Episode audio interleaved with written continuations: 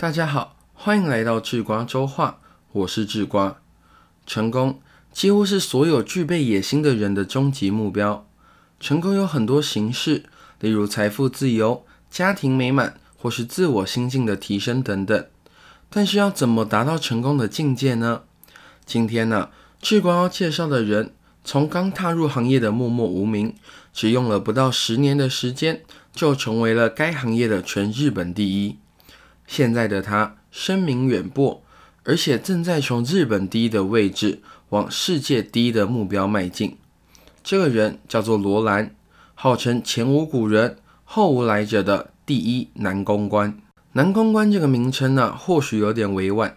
另一个比较为人熟悉的说法是牛郎。大家对于牛郎的印象是什么呢？是流连在五木区，活在都市夜色帘幕下最角落的那群人吗？如果是啊，那罗兰可能会大力的打破你的眼镜。这位日本第一牛郎早在二零一八年就隐退了，现在啊，他是男公关俱乐部 The Club 美容产品企划、服装业与男性美容沙龙 Roland Beauty Lounge 的经营者。除了商业界啊，罗兰还活跃在日本的演艺圈，在许多综艺节目上都能看到他的踪迹。在二零二零年的三月啊。罗兰在 YouTube 上开启了个人频道，正式进军 KOL 的世界。一个男公关能成什么大器？不知道你会不会有这样的想法？罗兰经营企业的营运情形，由于语言的关系啊，智瓜查不太到资料。那我们就从 YouTube 上的数据讨论吧。不到三个月的时间，罗兰的频道就有了四十万个订阅数，有十支破百万点阅的影片。最高点阅啊，甚至达到五百一十万次。看来这个男公关在其他领域也表现得可圈可点呢。那么今天我们就来看看罗兰这个人，看看他的特质与思考模式，看我们能不能从罗兰这个成功人士身上学习到一些成功的要素。先谈谈生平，罗兰在他的半自传书籍《我和我以外的》中提到，在十八岁之前。他是一个追求足球梦的青春少年，每天呢都在为了实现梦想而努力的练习着。但是在二零一零年十月十三号的时候，在东京都足球大赛的决胜战中，罗兰所属的地精高工败北。在那之后，罗兰决定隐退，脱离自己追逐了十几年的梦想，听从家人的建议去上了大学。听从别人的建议行事，大概是自己这一生最大的耻辱了。事后，罗兰回忆起上大学这件事情的时候，这样感慨着。后来在总结这件事情的时候，罗兰是这么说的：“人生中有件很重要的事，那就是自己的事啊，要全盘由自己决定。”在罗兰踏入入学典礼会场的当下，他就立刻打算休学了。他在会场中冷静地环顾四周，思考着身边的这些人们为什么会在这里呢？是为了随性地享受校园生活吗？还是为了拿到大学毕业的头衔或是文凭呢？在思考这些问题的当下，罗兰在脑中看到了那个念着大学的未来的自己。未来的他只是一昧的听着没有兴趣的课，后来跟身边的同学一样就职，为了生活而从事着并非特别想做的工作。出社会一段时间后啊。也许身边会有一位自己妥协后才选择的妻子，就像自己现在也是因为妥协才上了大学一样。未来应该也会有一辆车，车子是贷款后所买的国产大众车。上车后，自己把刚从超级市场抢到的整袋特价品啊放在副驾驶座上，开车在等红灯的时候，无意中往旁边一看，隔壁同样在等红灯的是一台闪亮的宾士。自己只能一脸羡慕地看着那台车。罗兰看到了这样的人生，在这个瞬间，他冒出一身冷汗，强烈的恐惧感呢，让他至今都无法忘怀。什么？这就是我的人生吗？罗兰扪心自问着。情绪一过，罗兰迅速地清理了思绪，马上写了大学的退学申请书。申请书上只写了一句话：“我要成为歌舞伎厅的。”第一男公关，这故事啊听起来很奇妙，但也是个发人深省的故事。现在正在念大学的听众朋友们，有多少人真正认知到自己念大学的意义在哪儿呢？有多少人体认到自己正在追逐的人生是平庸无常的，还是精彩绝伦的呢？但问这些问题的含义啊，并不是说现在不清楚目标的那些人，现在都立刻要休学给智光看。智瓜是想告诉大家，如果你想追求一个伟大且精彩的人生，那你势必得拥抱未知与不确定性。如果要在智人二十万年的历史中挑选一个最伟大、最精彩的时代，智瓜会投十五到十七世纪的大航海时代一票。大航海时代啊，在我们国高中的历史课本中又称为地理大发现。那这个时代的人们伟大跟精彩在哪儿呢？如果你看过世界地图的演变，你就会清楚的了解为什么大航海时代的人们会进步的如此迅速。在较为原始的时代，每个文化其实都有着自己的世界地图。当然，那时候没有任何人真正知道世界的全貌。亚洲文明对于非洲与美洲一无所知，美洲文明啊。也不知道其他区域上的情形。当时的人们在遇到不熟悉或完全不知道的地区时，在地图上往往是资质未提，或是随便画上了想象出来的怪物和奇景。越是古早的地图啊，图上就越是没有空白的空间，似乎是想透过地图给人一种全世界都在自己掌握之中的感觉。说实话。也不用追溯到太古早的文化，光看一张一四五九年由欧洲人绘制的世界地图，就可以观察到这种现象了。整张地图是巨细靡遗的，就算是当时欧洲人根本一无所知的南非地区，也都画上了密密麻麻想象中的讯息。而在十五、十六世纪之后，也就是大航海时代的世界地图，则出现了变化。欧洲人的世界地图啊。开始出现大片的空白，从这点就可以看出那时候的人们展现出跟中古世纪截然不同的心态。地图上的空白可以说是清楚表明了欧洲人愿意承认自己对于一大部分的世界还一无所知。这种心态的变化，举例来说，就是在西元一四九二年发现美洲的哥伦布，其实直到过世之前都不知道自己发现的是美洲大陆。哥伦布一直相信啊，自己发现的这个岛屿就位于东亚外海，属于印度地区，英文念作 Indies，所以他老人家才把当地人称作印第安人。无论是对于哥伦布啊，或是当代的任何人来说，发现一个未知的大陆这个事实根本难以接受。毕竟好几百年以来，那些哲学圣贤与思考家，甚至是绝对不可能犯错的圣经。都清清楚楚地写了，世界上啊，只有欧洲、非洲和亚洲。而心态开始变化的先驱者是意大利水手亚美利哥·维斯普奇。这位先驱者的名字啊，比较不为人所知。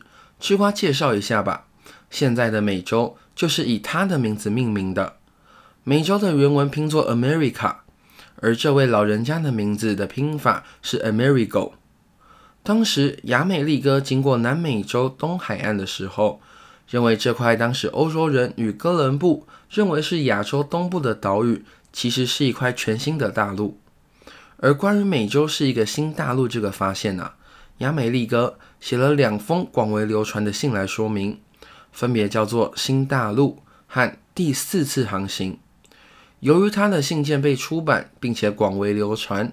因此，在一五零七年出版的《世界地理概论》上，地理大师马丁将这篇西班牙船队向西航行所碰到的土地，以一块独立大陆的姿态描绘在地图上，并且以亚美利哥名字的拉丁文写法替这片大陆命名。说起来也是蛮有趣的，全球四分之一的陆地，七大洲之中的两洲，现在全球最强盛的国家的所在领地的名字。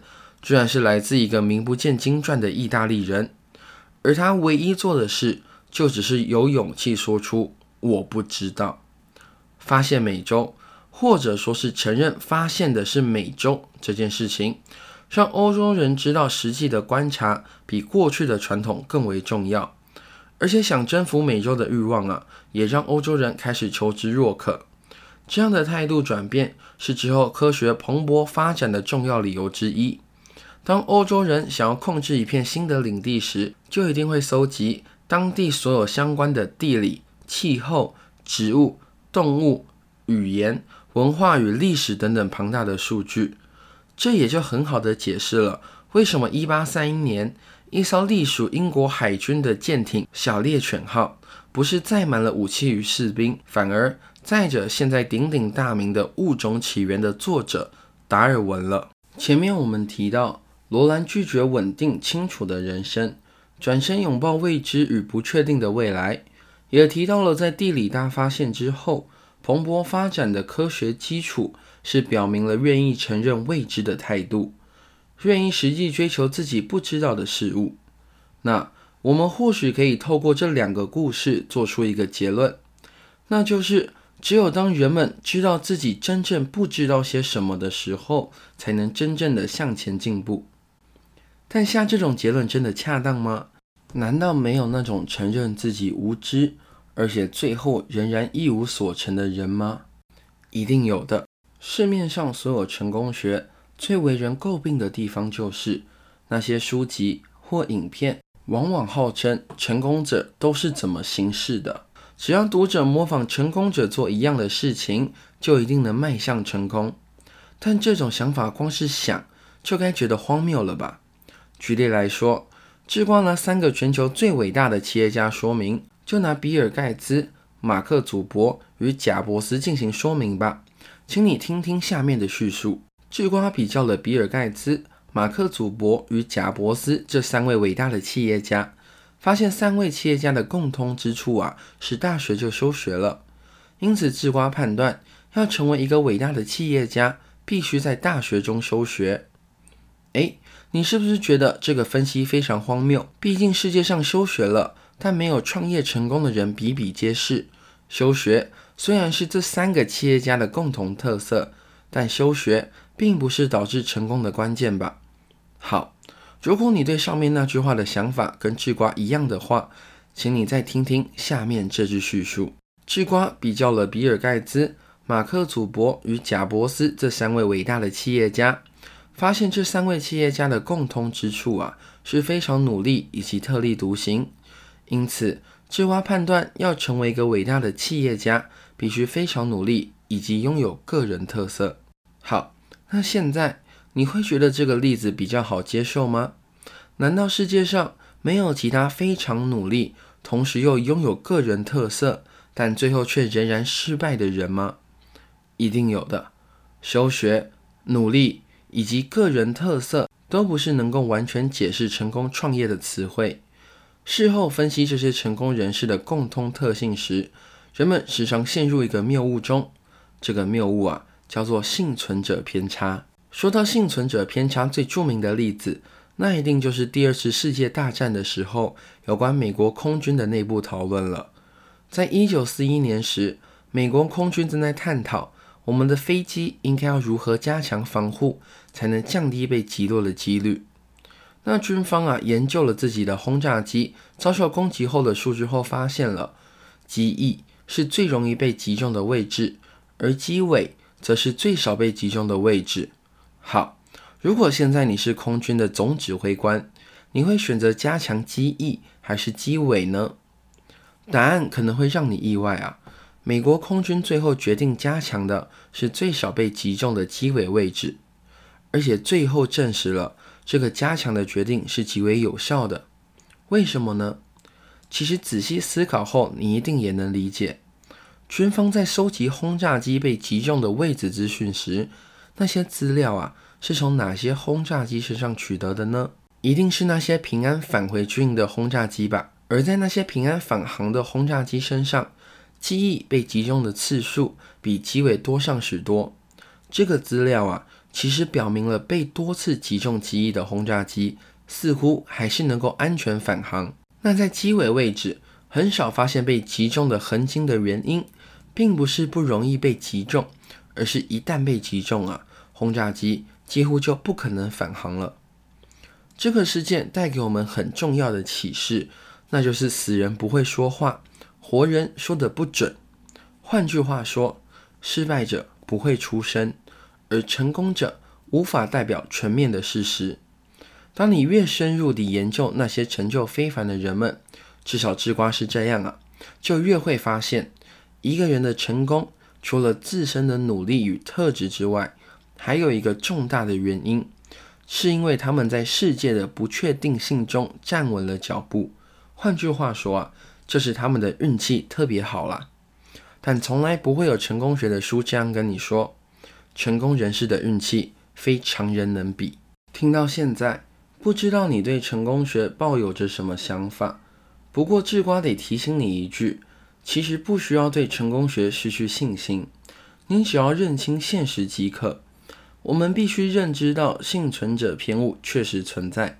与此同时，我们也可以继续相信成功学有它的用处。那为什么可以继续相信呢？答案是因为现在的人们身处在一个大数据的时代。智瓜就开始说明喽。以前我们在学统计学的时候，必须对一句话了然于心，那就是相关性不等于因果性。举个例子。冰棒的销量越高，溺水的人就越多。那这时候可不可以下一个冰棒让人溺水的结论？当然不行。冰棒跟溺水的关系啊，只不过是因为气温飙升，造成越多人去买雪糕，同时也造成越多人游泳，所以冰棒销量跟溺水的人数才会同时上升。再举一个例子吧。以前有个统计学研究发现。经常吃海参的小孩，他们的智商通常比较高。那我们可不可以下一个结论，就是吃海参可以让人变聪明？当然不行。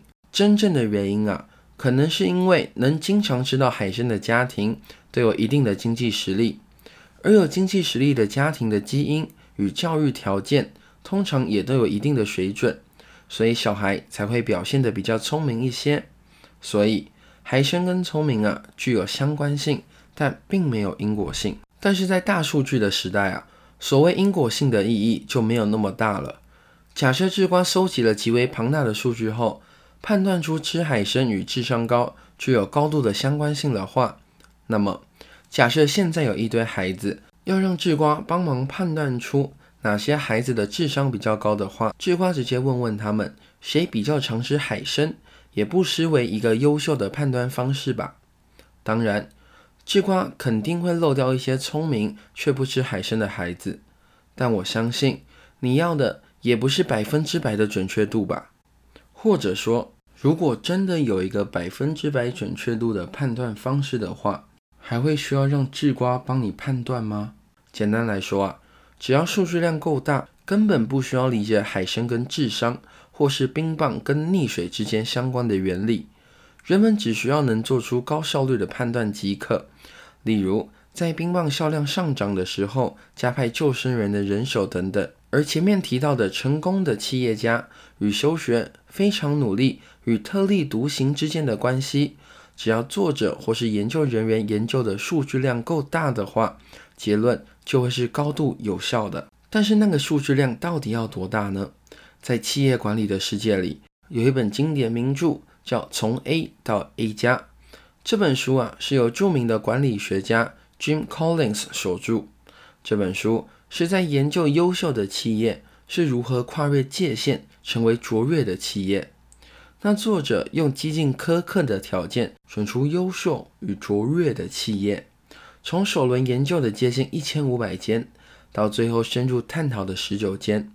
总共耗时五年的时间，搜集了无数的资讯，最后归纳出卓越企业的共同特征，以及卓越企业与优秀企业的差异。那这样的数据量够大了吗？